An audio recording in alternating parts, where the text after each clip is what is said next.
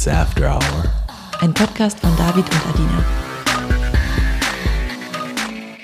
Hallo David. Hey Adina, alles klar?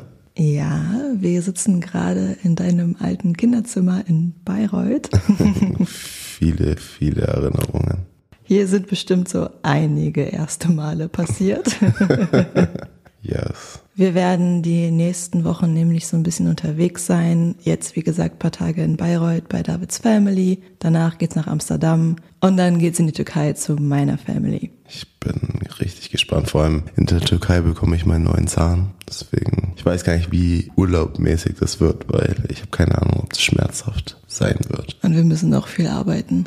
Ja, und lernen. Aber immerhin können wir ans Meer. Ja, das stimmt. Das wird schön. Ist die letzten zwei Wochen irgendwas Spannendes, Erwähnenswertes passiert? Ja, yes, es war Karneval der Kulturen in Berlin. Ja. Oh, und Freunde von uns haben uns Space Cookies geschenkt. Wir haben uns den kurz danach geteilt auf einen Mhm. Montagabend. Also Space Cookies sind einfach Cookies, die mit THC angereichert sind und high machen. Und wir wollten die einfach mal probieren und haben aber beide nur einen halben gegessen und die haben uns so aus dem Leben Oh gehauen. mein Gott, und vor allem, wir hatten noch einen Termin am Abend. Ja, das war Wir scheiße. hatten eigentlich eine, eine Filmpremiere, wo wir hingehen wollten. Und das hat uns so aus dem Leben geschossen. Oh mein Gott, ich war so tot. Es war so unangenehm. Es war echt nicht cool. Ich glaube, ganz ehrlich, ich esse nie wieder Edibles. Oh, das war so unangenehm. Mir ging's so scheiße. Mir ging's ja so scheiße. Oh mein Gott. Ich finde es einfach so nervig, dass man gar nicht einschätzen kann, wie stark die Wirkung ist und wie lange die dann auch anhält. Bei mir wurde es immer stärker und oh, es war richtig unangenehm. Also Leute, passt auf. Ich würde fast sagen, keine Edibles mehr. Ja, ja, stimmt, ja, einfach keine. Dann warst du noch letzte Woche bei der Revolver-Party im Kitty, aber da war auch nichts Spannendes passiert, ne? Es war cool, war schön, war bunt, war lustig, aber nix, nix Außergewöhnliches passiert. Und du hattest ein Date mit einer Freundin, aber da ist eigentlich auch. Das war ein schönes Gespräch. Ey, und bevor wir jetzt aber thematisch heute einsteigen, ich muss mich bei allen Frauen entschuldigen. Und zwar sind wir ja ganz klar gegen geschlechterspezifische Vorurteile und versuchen so gut es nur geht damit aufzuräumen. Aber ey, ich habe mich so hart blamiert gestern. Yo. Inwiefern? Ja, das muss ich dir nämlich auch noch erzählen. Ich habe extra jetzt auf jetzt gewartet. Okay, das ist auch neu für mich. Jetzt bin ich, äh, jetzt bin ich richtig gespannt. Ich fahre ja in Berlin mittlerweile meistens mit der Bahn, aber gestern musste ich sehr weit außerhalb fahren, wollte mir deshalb so ein Carsharing-Auto nehmen und habe in der App extra ein Elektroauto rausgesucht. Dann bin ich da hingelaufen und der Wagen war noch am Aufladen. Jetzt muss ich dazu sagen, ich hatte noch nie irgendwelche Berührungspunkte mit E-Autos. Ich weiß, die gibt's jetzt schon so ein Weilchen, aber es hat sich einfach nie ergeben, dass ich damit irgendwas zu tun hatte. Jetzt stand ich da vor diesem E-Auto, das noch mit so einem fetten Kabel mit einer Säule am Gehweg verbunden war und habe dann erstmal den Wagen aufgemacht und versucht, dieses Ladekabel irgendwie rauszuziehen. Hat nicht funktioniert. Zu meinem Glück stand der Wagen aber direkt bei so einem Späti und davor saßen so acht bis zehn Männer. Also es waren wirklich viele Männer und die haben so Bier getrunken und gechillt. Und ich dachte nur so, ja, Jackpot, die können mir safe kurz helfen. Ich habe dann so in die Runde gefragt, wer sich auskennt und die haben mir gezeigt, wie ich dieses Ladekabel aus dem Auto bekomme. Alles easy soweit, alles super gelaufen. Die Typen haben sich dann wieder ihrem Bier gewidmet und dann stand ich vor dem Auto mit dem Kabel in der Hand und wusste aber, wieder nicht weiter. Und als die gesehen haben, dass ich wieder so ein bisschen verloren dastand, kam wieder einer von denen und hat das Kabel dann auch noch aus der Ladesäule gezogen. Ich wusste halt echt nicht, dass man das machen muss. Ich dachte, das ist wie eine Zapfsäule. Da zieht man auch nicht den Zapfhahn aus der Säule. Aber gut, einer der Männer hat mir dann das Ladekabel auch noch aus dieser Säule gezogen, mir in die Hand gedrückt und sich wieder abgewendet zu seinen Jungs. Bis dahin war ja auch noch alles soweit in Ordnung. Das Ding war dann aber, dass ich dachte, dass jede Ladesäule ihr eigenes Ladekabel hat, wie eben bei einer Zapfsäule. Und ich das natürlich nicht einfach mitnehmen wollte, aber das Kabel war extrem umständlich am Auto befestigt. Und dann habe ich ewig versucht, dieses scheiß Kabel vom Auto zu befreien, bis dann einer der Männer auf mich zukam und mir erklärt hat, dass ich das ganze Kabel mitnehmen muss. Also das gehört einfach in den Kofferraum. Und ich so, hm, okay, hm, ergibt Sinn, danke. Und es war mir so unangenehm, aber es geht noch weiter. Ich habe mich dann ins Auto gesetzt, habe den Startknopf gedrückt, schaue nach rechts in Richtung so Mittelkonsole und finde da erstmal gar nichts. Kein Schaltknauf, keine Handbremse, nada. Das war alles hinterm Lenkrad, sehr, sehr minimalistisch untergebracht. Und das war Automatik, also D steht da immer für Drive, R für Rückwärtsgang, P für Parken, man kennt's. Mein Problem war nur, ich hatte absolut keine Ahnung, wie ich die Handbremse löse. Ich habe alles versucht, lange auf das P gedrückt, rumgedrückt wie eine Irre. Es hat aber nichts funktioniert. Und ich wollte aber auch die Jungs den nochmal fragen. Wie war es eigentlich mit Gas drücken? Nein, die Handbremse war noch drin, es hat sich nichts bewegt. Es ging ah, wirklich nicht. Okay. Es ging nicht. Also stand ich da. Eine Minute, zwei Minuten, drei Minuten. Die Männer starten mich durch die Scheibe an und dann habe ich Papa angerufen. er hat mir dann so mit FaceTime erklärt, wie ich die Handbremse löse. Und dann konnte ich endlich losfahren. Und wie hast du sie gelöst? Ja, man musste das irgendwie, also diesen Knüppel da, wo die ganzen Sachen drauf waren, auch mit dem Parken, musste man irgendwie so nach hinten drehen. Also ganz weird. Ich weiß auch nicht, wer okay. sich das ausgedacht hat. Aber ja, es tut mir auf jeden Fall echt leid, dass ich einfach mal alle Klischees erfüllt habe, was das Thema Frauen und Autos anging. Cool, dann lass uns mal die heutige Folge starten. Das ist ja Folge 20 und wir wollten ja alle zehn Folgen eine QA-Folge machen. Deswegen danke schon mal für eure Fragen, die ihr uns wieder gestellt habt. Es gibt echt ein paar coole. Magst du die erste mal vorlesen?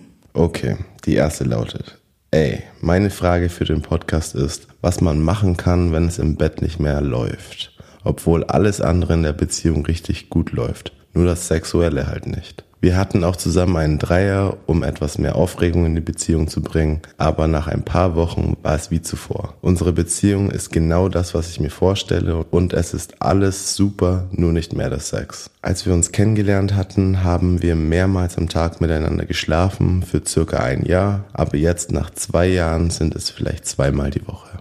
Also erstmal, als der Satz damit begann, dass alles super läuft, außer das Sexuelle, hatte ich es mir deutlich dramatischer vorgestellt als zweimal pro Woche Sex. Es ist ja völlig normal, dass die Quantität zu Anfang noch sehr, sehr hoch ist und dann mit der Zeit so ein Ticken weniger wird. Und ich denke, es gibt viele Paare, die mit zweimal pro Woche echt fein sind, aber wenn da bei euch ein Leidensdruck besteht, ist das natürlich ein Problem. Ich muss aber ehrlich sagen, dass die Frage mich mit vielen Fragen zurücklässt, weil wo liegt denn das Hauptproblem? Haben beide einfach weniger Lust? Hat nur einer weniger Lust? Ist es generell etwas langweilig geworden und deshalb schwer sich zu motivieren? Also hat da einfach jeder für sich abends Solo-Sex, sodass sie zwar Bock haben, aber nicht miteinander? Oder fehlt generell die Lust auf Sex? Wie verstehst du das, David? Ich glaube, dass ein Partner nicht mehr so Bock hat. Und ich denke, sie, es war eine sie uns, die uns die Frage gestellt hat. Ich glaube, sie hat Bock mehr und vielleicht auch verrückter. Und ich glaube, er beschränkt sich so auf zweimal die Woche. Aber nach dem Dreijahr liebst du dann schon wieder ein bisschen besser. Ja, ich denke immer, wenn man irgendwas Verrücktes, Neues ausprobiert, dass dann so ein kleines Feuer entfacht wird, aber das erlischt halt dann auch wieder. Also ich würde da gerne einfach die andere Sicht gern sehen, die Sicht der anderen Person. Mhm um zu sehen, wo genau wirklich das Hauptproblem liegt. Ich kann mir gut vorstellen, dass die andere Partei insgeheim ziemlich fein damit ist, zweimal die Woche Sex zu haben, aber das vielleicht nicht so richtig zugeben möchte. Inwiefern meinst du? Das Ding ist, wenn beide mehr Sex wollen, dann liegt es nicht unbedingt daran, dass es langweilig geworden ist. Wenn man wirklich Bock hat auf mehr Sex, dann hat man auch mehr Sex. Definitiv. Ja, oder die eine Partei hat halt irgendwie gerade Stress. Dass man vielleicht auch mal nicht nur über Sex redet, sondern einfach über verschiedene Stressoren. Es gibt aber auch einfach sehr, sehr viele Menschen, die eine Libido haben, die sie dazu bringt, zweimal pro Woche Sex zu wollen, nicht mehr und nicht weniger und dass sie damit komplett fein sind. Und dass es zu Anfang der Beziehung anders ist, ist ja logisch, weil dann diese krassen Gefühle immer noch da sind und dieses sich kennenlernen und alles ist neu und aufgeregt und da ist die Libido immer sehr, sehr viel höher und das reguliert sich dann mit der Zeit. Was würdest du den beiden dann empfehlen? Mir kommt es so vor, als würde einer von beiden nicht hundertprozentig ehrlich sein. Sehe ich auch so ist nur eine Vermutung. Wir wissen nicht, wie die andere Partei die Lage sieht. Aber wenn beide sagen, sie hätten gerne mehr Sex, aber schaffen es nicht mehr Sex zu haben, dann liegt das nicht daran, dass es nicht mehr spannend genug ist. Gut, kommen wir zur zweiten Frage. Was gefällt dir jeweils am Sex mit beiden Geschlechtern am besten?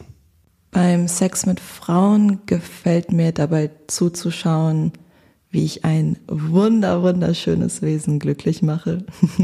also findest du schon, das weibliche Geschlecht ist das eindeutig attraktivere Geschlecht? Zu 1000 Prozent.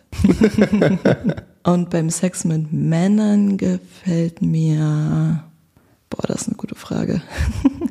Ich glaube, am Sex mit Männern gefällt mir einfach, wie der Schwanz sich anfühlt. Und bei dir?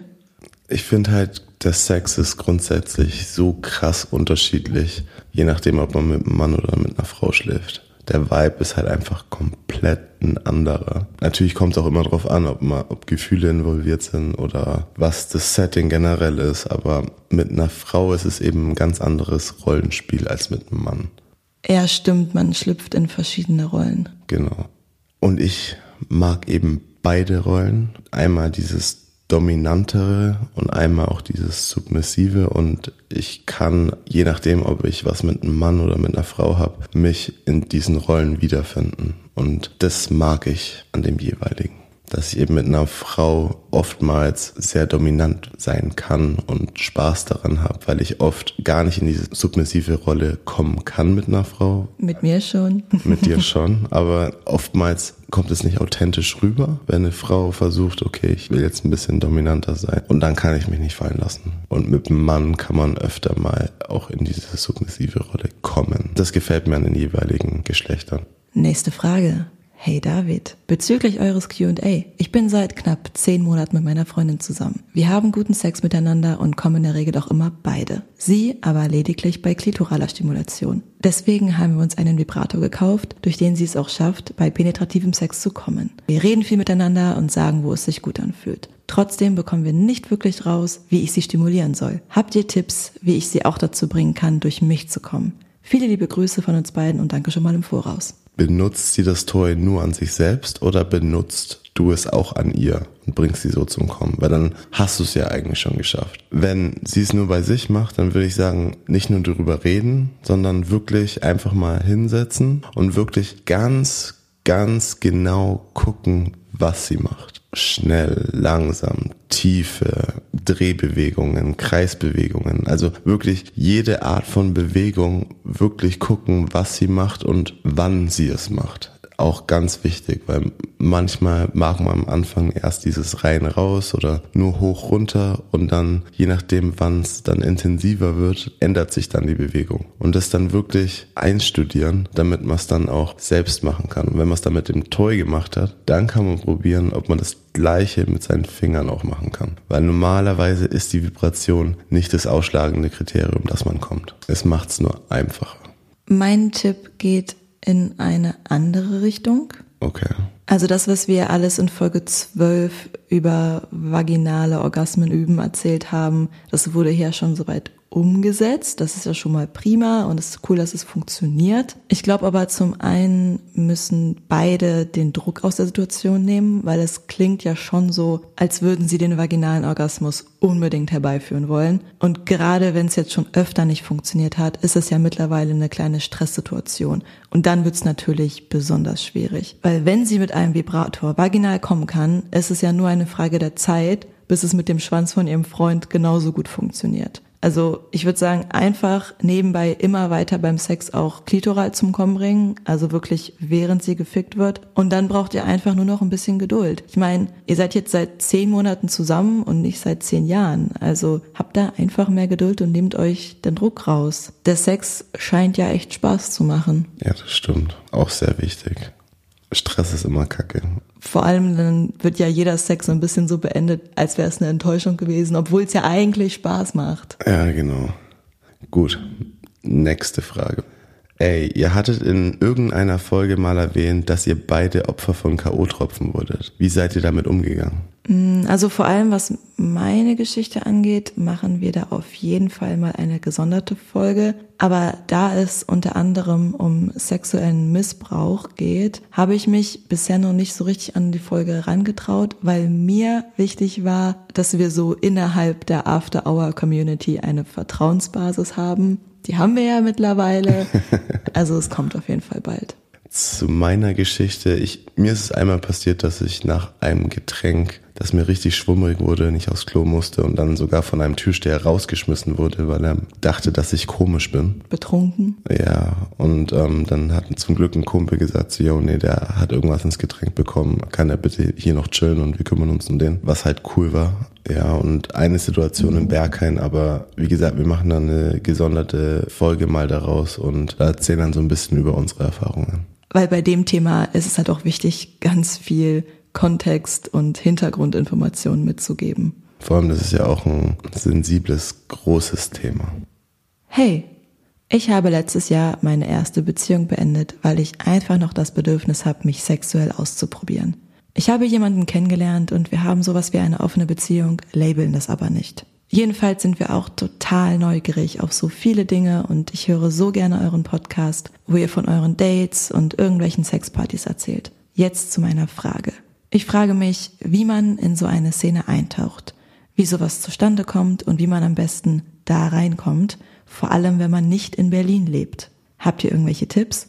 Bin einfach total neugierig und feier euren Lifestyle sehr. Danke für eure Offenheit. Voll cute, Dankeschön. Bester Tipp nach Berlin ziehen. Nein, ich würde online recherchieren. Ich würde wirklich googeln, checken, irgendwelche Clubs, Bars in der Nähe oder auch Plattformen vielleicht wie Joy Club nutzen, Field etc. Einfach um Gleichgesinnte vielleicht zu finden, die dann vielleicht einen wieder connecten in irgendwelche anderen Kreise. Also ich glaube, online ist so die beste Anlaufstelle. Ich würde auch sagen, die nächstgrößere Stadt auschecken und dann nach Kinky Bars, Kinky Clubs googeln. Und da lernt man eigentlich ziemlich schnell neue Leute kennen. Also man kann auch einfach bei den Apps mal suchen nach Sexdates und sich da so fünf Apps runterladen, über ein Profil erstellen und sich mal durchklicken, einfach ausprobieren. Ja. Was mache ich, wenn ich basically der Typ für eine offene Beziehung wäre, aber mein Freund überhaupt nicht damit einverstanden ist, mich zu teilen? Seiner Meinung nach hat er mit mir alles, was er sich jemals gewünscht hat und hat auch gar kein Interesse an anderen Frauen. Er versteht das auch überhaupt nicht, wieso man eine Beziehung führen sollte, die einen nicht zu 100% befriedigt. Ich liebe ihn wirklich sehr, mir fehlt es aber auch ein bisschen ein Freigeist zu sein und mich auszutoben. Was wären eure Tipps? Also, Falls ihr es noch nicht gemacht habt, würde ich deinem Freund erstmal empfehlen, dass er sich unsere erste Podcast-Folge über offene Beziehungen anhört. Und dann, was ihm auf jeden Fall klar werden muss, ist eine sehr, sehr wichtige Tatsache. Und ich hoffe, ich erkläre das jetzt so, dass es jeder versteht. Das Problem ist ja, dass wir jemanden kennenlernen, uns verlieben und alle Wünsche, die wir in eine Partnerschaft haben, auf diesen Menschen projizieren. Wir verlieben uns primär immer in die Erwartung, die wir an einen Menschen haben und in die Vorstellung eines Lebens, das wir mit dieser Person führen wollen. Und mit der Zeit erkennen wir, oh, so 100 Prozent, wie ich es mir vorgestellt habe, ist es ja doch nicht. Aber warum Beziehungen dann trotzdem halten ist, weil wir mit der Zeit uns wirklich in den Menschen verlieben und deshalb einige Wunschvorstellungen beiseite legen. Und eine essentielle Fähigkeit, um eine glückliche Beziehung zu führen, ist zu erkennen, dass dieser Mensch, den wir lieben, nicht nur unser Partner oder unsere Partnerin ist. Das ist nur ein kleiner Teil dessen, was diese Person ausmacht. Und egal wie verliebt ein Mensch ist, es gibt Bedürfnisse, die auf lange Sicht unabhängig von der Liebe existieren. Und wenn jemand zu seiner Partnerin sagt, nee, also ich habe die Bedürfnisse nicht, deswegen sollst du denen auch nicht nachgehen, dann liebt und sieht derjenige diese Person nicht als den Menschen, der er ist, sondern nur als den Menschen, der die Funktion der Partnerin hat und eigene Erwartungen erfüllen soll. Dein Freund sagt ja selbst, er versteht das auch überhaupt nicht, wieso man eine Beziehung führen sollte, die einen nicht zu 100 Prozent befriedigt und du bist alles, was er sich hier gewünscht hat. Und genau diese Wunschvorstellung ist eben nicht real. Real ist, dass ein anderer Mensch dir maximal 80 Prozent geben kann von dem, was du dir wünschst. Und wenn du dich sexuell nicht auf ihn beschränken möchtest, er sich das aber für eine Beziehung wünscht, dann muss er erkennen, dass du ihm auch nicht 100% geben kannst von dem, was er sich wünscht. Genauso wie er dir nicht 100% geben kann von dem, was du dir wünschst. Die Frage, die er sich also stellen muss, ist, liebt er dich als Person so sehr, dass er akzeptieren kann und will, dass dein Weg zum Glück über die Funktion als Partnerin hinausgeht? Ja, da gebe ich dir voll recht. In einer Partnerschaft muss man immer aufeinander eingehen und es gibt keinen Partner, der jeden Bereich seiner Bedürfnisse auch abdecken kann oder auch, auch sollte. Und das wäre einfach nicht fair, seinem Partner gegenüber diese Erwartungshaltung zu haben. Deshalb versucht man zusammen mit seinem Partner einen Weg zu finden. Nächste Frage. Haben sich eure Sexfantasien über die Zeit verändert, die ihr zusammen seid? Es ist eine lustige Frage, weil eigentlich hat sich für mich nicht viel geändert. Ich glaube, ich bin offener geworden, was Sex mit Männern angeht. Da war ich, muss ich ehrlich sagen, auch wenn ich gedacht habe, dass ich offen bin, bin ich da offener geworden und auch more comfortable. Ich fühle mich wohler damit, auch offen darüber zu kommunizieren. Aber was sich geändert hat, ist, dass sich meine Vorstellungen viel mehr um dich drehen. Dass eben ich mal Lust habe auf einen Dreier oder einen Gangbang mit dir, nicht nur ohne dich. Oh, voll schön. Bei dir? Also bevor ich dich kannte, hatte ich ehrlich gesagt gar keine sexuellen Fantasien. Was? Gar nicht. Hä? Null. Wie? Ich hatte anderes im Kopf. Geht das? Echt? Anderes. Und jetzt habe ich sehr viele sexuelle Fantasien. Okay, ganz kurz zurück. Warte mal, was hast du dann für Fantasien? Vorher gar keine. Ja, du musst doch irgend... Nein. Nein? Null. Was war dann im Kopf? Nur ich und Essen. mein Leben ohne Sex. Okay. Ich habe ja wirklich dann erst durch dich so ein bisschen mein Sexual Awakening gehabt und konnte so ganz viele negative sexuelle Erfahrungen erst verarbeiten und dadurch dann nochmal die Chance bekommen, mein sexuelles Ich zu entdecken. Ja, das, das, das weiß ich, aber ich rede, vielleicht hast du hast safe trotzdem irgendeine Fantasie im Kopf gehabt. Miley Cyrus ficken, so das war's. Ja, schau, das ist schon mal eine Fantasie. Habe ich rausgekitzelt. Leute, habt ihr gesehen, wie es rausgekitzelt? Nein. Was haltet ihr von dem Sugar Daddy und Sugar Babe Konzept? Also wir sind offen für Sugar Mummies und Daddies, oder? Ja, voll. Ich glaube, wenn man Bock drauf hat und sich auch der Situation bewusst ist, dann go for it. Wir hatten ja letztens auch das Gespräch, warum Frauen angeblich immer auf Geld aus sind. Und das Ding ist ja, so wird man ja nicht geboren. Also die meisten Menschen haben zu Beginn ihres Lebens noch diesen romantischen Glauben an die wahre Liebe. Und durch Enttäuschungen merkt man dann irgendwann, ey, verletzen wird mich sowieso jeder, dann wenigstens einer, von dem ich auch monetär profitiere. Also mich fuckt das immer so ein bisschen ab, wenn man meint, negativ über Frauen reden zu müssen, die auf Geld aus sind und dafür auch paar Dinge tun, die für den Großteil der Gesellschaft als unmoralisch angesehen werden. Die Männer lassen es ja zu. Ist ja ein bisschen ein Fetisch der Männer, zu sagen, okay, ich will eine Frau finanziell unterstützen oder eben ihr Sugar Daddy sein und dafür bekomme ich dann vielleicht Liebe oder Gespräche oder irgendeinen Nutzen von der Frau. Und ich glaube, viele Männer wollen eben diesen Nourishing-Faktor und kann sich dadurch profilieren so ein bisschen. Fühlt sich dadurch männlich, ja. Genau. Mich würde interessieren, wie ihr eure Zeit als Single verbracht habt, beziehungsweise Tipps für Singles, um diese Zeit zu genießen. Sind ja nicht alle Zuhörerinnen, was?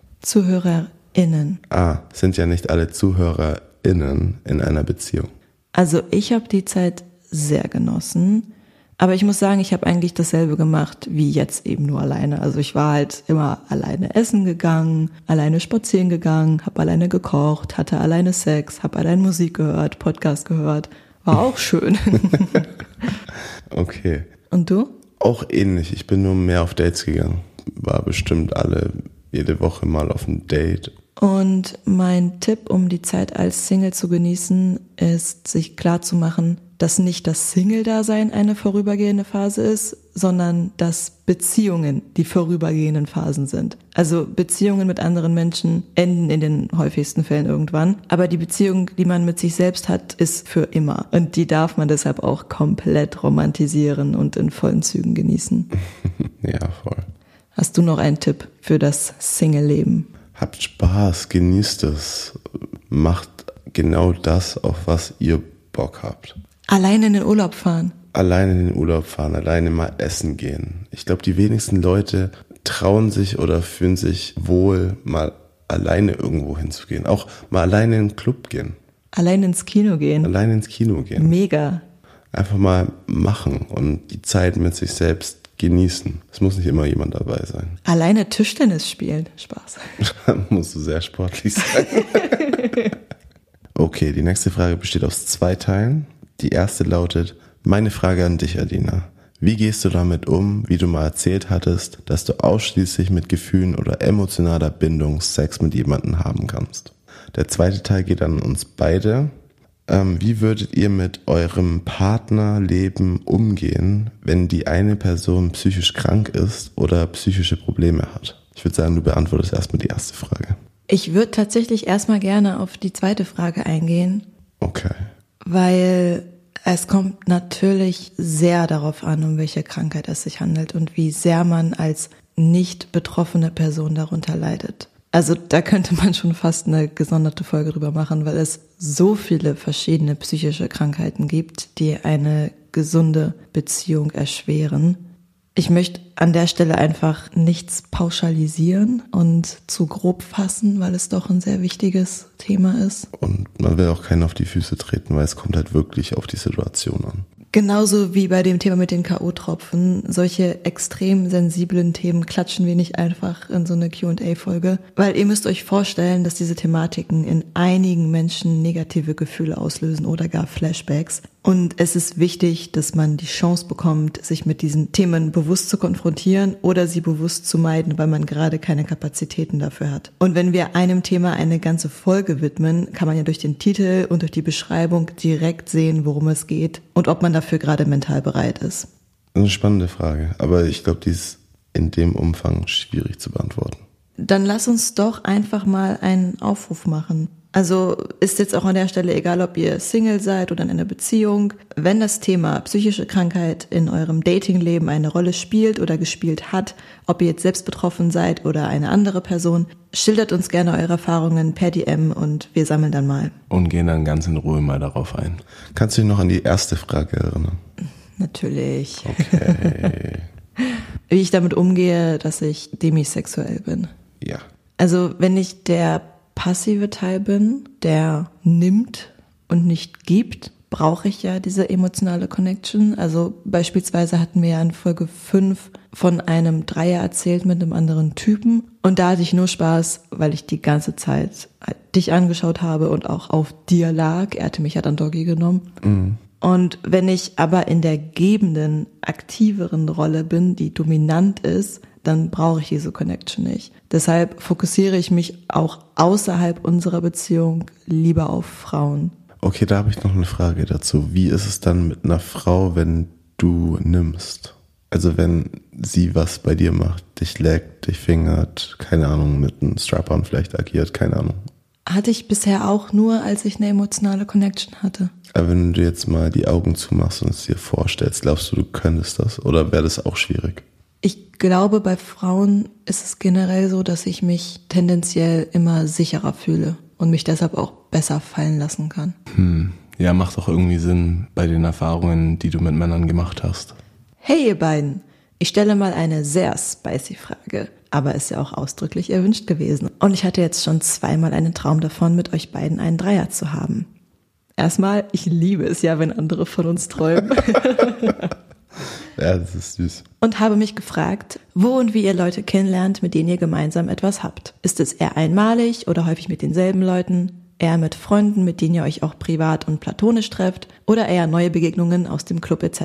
Habt ihr einen optischen Typ? Wenn ja, welchen? Und habt ihr beide denselben Typ? Würde mich sehr über eine ausführliche Antwort freuen. Ja, ist lustig, weil ich glaube, wir beide haben keinen wirklichen Typen. Aber oftmals finden wir unterschiedliche Leute attraktiv, aber manchmal überlappt sich auch. Und oftmals sind die Männer, mit denen ich mich treffe, nicht viele, aber ich habe ein paar jetzt sogar als Freunde, mit denen ich platonisch auch abhänge und ab und an mal irgendeine crazy Session plan. Und bei den Frauen ist es eher random Begegnungen im Club, würde ich sagen. Wir haben ja eigentlich diese Regel, dass wir versuchen, Freundschaft und Sex zu trennen. Aber das ist eben in der Praxis oft sehr schwer und verschwimmt manchmal. Aber Freundschaft ist ja auch ein großes Wort, was man schnell einfach mal so benutzt. Die meisten sexuellen Kontakte sind ja mehr so Bekanntschaften, mit denen man dann ab und an was zu tun hat. Was ich halt nicht mag, ist, wenn man in einer großen Gruppe abhängt und dann hatte da schon jeder was mit jedem. Was in Berlin sehr oft vorkommt. Genau, und deswegen versuchen wir diese Regel so gut einzuhalten wie nur möglich. Ja. Gut. Hi Adina.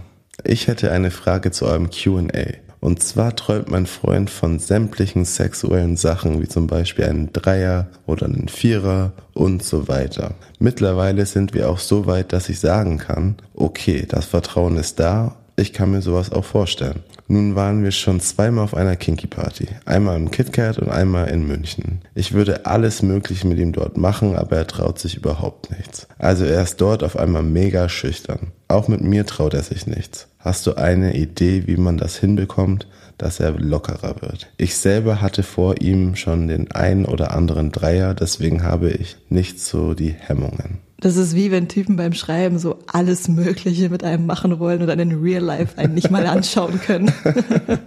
Aber ich muss sagen, bei Sexpartys, du siehst ja alles. Du gehst ja dahin und dann sind ja nicht nur Frauen dort, sondern auch Männer, die es Frauen besorgen. Du siehst, wie ein anderer einer anderen Frau Pleasure zubereitet. Und wenn sowas passiert, du vergleichst dich ja automatisch. Du denkst dann im gleichen Moment, okay, er besorgt sie gerade voll krass, das ist gerade voll die Show. Und jetzt bin ich gezwungen, auch so eine Show aufzulegen. Und das kann natürlich krasse Unsicherheiten hervorrufen. Und man als Mann traut sich dann gar nicht so richtig ran, weil man sagt, okay, fuck, um mich rum ist gerade überall krasser Sex, jeder genießt's voll und jetzt habe ich den Druck, jetzt muss ich das genauso machen. Und was ist, wenn ich es nicht so schafft oder meine Frau, mit der ich Sex habe, nicht so viel Spaß hat und dann macht man sich voll die Platte. Und das Beste, was du für deinen Freund machen kannst in der Situation, ihn in Stress rauszunehmen, ihn anfassen, vielleicht massieren, ihn ein bisschen ablenken von allem, was außenrum passiert. Ich habe eine Idee. Erzähl. Den Mann in die submissive Rolle bringen, ihm die Augen verbinden, ihm vielleicht sogar die Hände verbinden und dann komplett den aktiven Part übernehmen. Er soll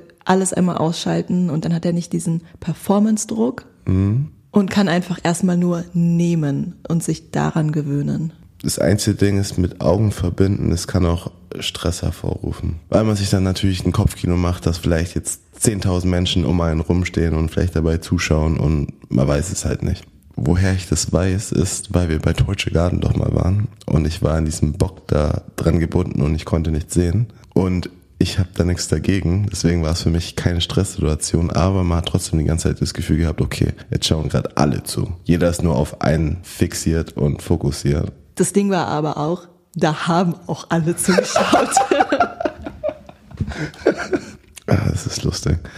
Okay, next question. Was ist deine beste Anmache? Also ich nutze immer dieselbe Anmache. David kennt ihr auch schon. Ich gehe hin, habe mein Handy schon bereit, die App ist geöffnet, ready zum Eintippen und dann sage ich, hey, du bist unglaublich attraktiv, tipp hier mal deinen Instagram-Namen ein, ich möchte dir folgen. Dann folge ich denjenigen und wenn sie zurückfolgen, weiß ich, da besteht auch ein Interesse und wenn nicht, dann halt nicht.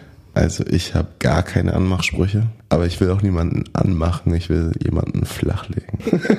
Wow, ein Gentleman, so wie wir ihn kennen. Ja, es, Du bist meistens eher so, dass du zu jemandem hingehst und dann so richtig so ein Gespräch suchst. Du willst immer wissen, wo kommen die her, was machen die. einfach authentisch mit jemandem reden. Man braucht nicht irgendwie Pickup-Lines und Anmachsprüche und keine Ahnung was. Ja, und ich möchte halt erstmal jemanden stalken, bevor ich ihn dann kennenlerne. Ich will vorher entscheiden, ob ich denjenigen kennenlernen möchte. Ja, so kann man es natürlich auch machen. Hey, ich habe eine Frage für euren Podcast. Findet ihr es okay, die Ex meines Freundes zu bumsen? Also für mich ist es ein ganz klares Nein. Habe ich auch eben schon gesagt, dass mich das echt so ein bisschen nervt. An, auch an Berlin. Ist wahrscheinlich in jeder Stadt so, aber dieses jeder mit jedem finde ich so abstoßend. Wenn es jetzt so die Liebe seines Lebens ist und die zusammen unglaublich glücklich sind, dann okay. Aber wenn es nur um Sex geht, dann sucht ihr eine andere. Es gibt Milliarden von Frauen auf der Welt. Ja, warum unnötig seine Freundschaft aufs Spiel setzen? Also ich, ich finde, es muss halt einfach nicht sein. Ja, gut. So, wir sind wieder am Ende angelangt. Das war die letzte Frage. Hast du einen Beziehungstipp für uns? Natürlich. Mein Beziehungstipp habe ich bei mehreren Paartherapeutinnen aufgeschnappt. Und zwar geht es um den Sechs-Sekunden-Kuss. Dass man sich jeden Tag für sechs Sekunden küsst, weil das ist minimal länger als der Standardkuss, aber auch nicht so super lang. Und wenn man nicht gut drauf ist oder gestresst ist oder whatever, also einfach, wenn man einen Tag hat, an dem man sich nicht küssen möchte, gibt's ja auch mal, dann kann man auch auf die sechs Sekunden Umarmung ausweichen. Es geht einfach darum, jeden Tag, egal wie der Tag war und egal wie die Dynamik gerade zwischen einem ist, einmal bewusst für mehrere Sekunden zueinander zu finden. Das stärkt langfristig die Beziehung. Du siehst gerade echt süß aus. Cute. Okay, das finde ich schön. Aber machen wir ja auch. Ja, das haben wir eingeführt. Ja. Vor ein paar Wochen. Wir haben ihn getestet und für gut befunden. Okay, und dann habe ich noch eine spicy Frage an dich. Okay, AI wird ja immer krasser, ne? ChatGBT, künstliche Intelligenz ist ja, ist ja voll im Ansturm. Und du bist ja demisexuell. Du musst ja irgendwie eine emotionale Connection aufbauen. Was ist, wenn AI in den nächsten paar Jahren so krass voranstreitet, dass du mit künstlicher Intelligenz wirklich interagieren kannst, emotionalen Kontakt pflegen kannst, die wirklich wie Menschen oder wie menschliche Interaktionen sind? Könntest du dich in eine AI verlieben? Und wenn es dann möglich ist, diese AI auch in einen Roboter zu integrieren, könntest du dir dann vorstellen, auch mit dem Roboter Sex zu haben? Ich kann mir nicht vorstellen, mich in eine künstliche Intelligenz zu verlieben. Ich weiß gar nicht warum genau, vielleicht weil es einfach nicht real ist. Aber ich kann mir mehr vorstellen, mit einem Roboter Sex zu haben, als mit einem anderen Menschen Sex zu haben. Weil den Roboter kann man ja dann exakt so programmieren, dass der Sex eins zu eins so wird, wie man ihn am liebsten mag. Und im besten Fall sieht der Roboter auch noch genauso aus wie dein absolutes Traumdate. Und der wird dich ja dann auch nur da anfassen, wo du angefasst werden willst.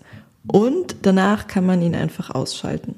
Oder halt auch nicht. Also diese Art von sozialer Interaktion ist eigentlich voll mein Ding. Okay. Ja, das ist eine cool. coole Frage.